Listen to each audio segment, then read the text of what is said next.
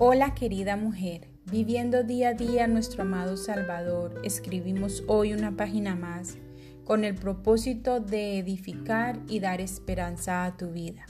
Quiero bendecirte y darte la bienvenida a una reflexión más aquí en Diario de una Mujer Cristiana. Hoy veremos Dios te guarda como la pupila de su ojo. Si hablamos literal y fisiológicamente, la pupila se define como un órgano muy delicado que se encuentra en el ojo y está protegida por la córnea y el iris, sin mencionar que tenemos las pestañas y los párpados que a su vez protegen el ojo. Podríamos decir que hay una estructura física muy bien fundamentada y muy bien diseñada que trabaja y actúa como blindaje para resguardar, proteger, mantener y garantizar el buen funcionamiento de la vista, la cual es el propósito de la pupila.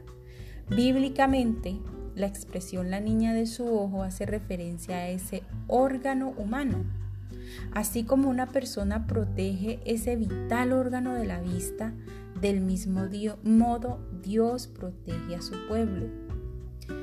Vuelvo y repito, así como una persona protege ese vital órgano de la vista, del mismo modo Dios protege a su pueblo. Por lo que el uso de esa frase en la Biblia expresa protección y cercanía.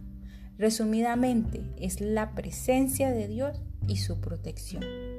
Entonces debemos estar seguras nosotras como sus hijas, que mientras nuestra confianza, fe y seguridad estén depositadas en Él, nuestro amado Dios, Él nos guardará, nos protegerá, nos mantendrá y garantizará que cumplamos con el plan diseñado para nosotras.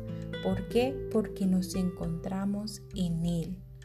Cada movimiento del Señor en nuestras vidas es una forma preciosa de Él decirnos cuánto nos ama, aun cuando esta forma no sea de nuestro parecer.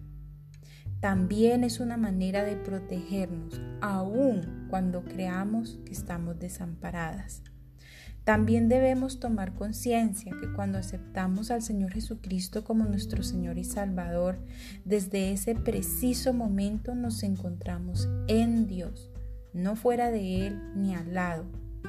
Así como la pupila está dentro de los ojos, nosotros estamos en el Señor. Aclaro, no es que estemos adentro de los ojos de Dios, no, estamos protegidas en el Señor por lo que Él mandó al Señor Jesucristo y a través de Él nos protege, nos guarda, lucha por nosotros y lucha contra el enemigo cuando Él viene a ser de las suyas.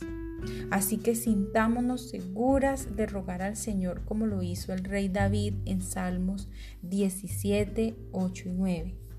Guárdame como a la niña de tu ojo, escóndeme bajo la sombra de tus alas de la vista de los impíos que me oprimen y de, mis enemigos mortales que me rodean.